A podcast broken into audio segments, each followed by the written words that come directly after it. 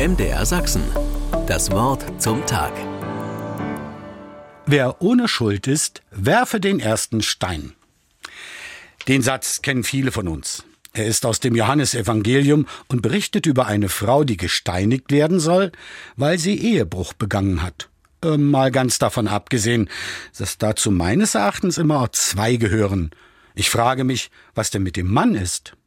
Laut dem Gesetz des Mose ist er auch des Todes. Und da sehen wir schon mal die Einseitigkeit dieses Verhaltens der Richtenden. Die Antwort Jesu auf die ziemlich heuchlerische Frage der Schriftgelehrten und Pharisäer geht aber meiner Meinung nach über den aktuellen Sachverhalt hinaus. Wie oft erleben oder auch erleiden wir, dass verurteilt wird, ob im Großen oder im Kleinen.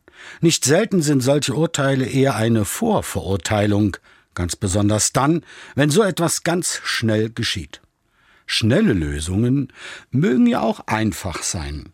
Nur ob sie angebracht und somit angemessen sind, bleibt die Frage. Und zwar eine der entscheidenden Fragen, die unsere Entschiedenheit braucht. Natürlich müssen wir uns ein Urteil bilden. Doch der Weg zu einer Verurteilung ist sehr weit. Oder sollte es zumindest sein. Eine schlechte Tat kann und muss verurteilt werden, nicht aber gleich der Täter oder die Täterin. Dieser Weg sollte über den Verstand zum Beispiel mit der Frage nach Gerechtigkeit und über unser Herz mit den Fragen nach Wohlwollen und Barmherzigkeit führen.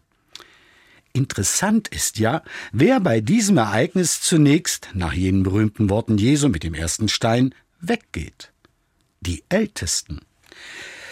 Tja, es geht nichts über Lebenserfahrung. Gehen wir halt mit unseren Mitmenschen so um, wie wir es von deren Umgang mit uns erwarten.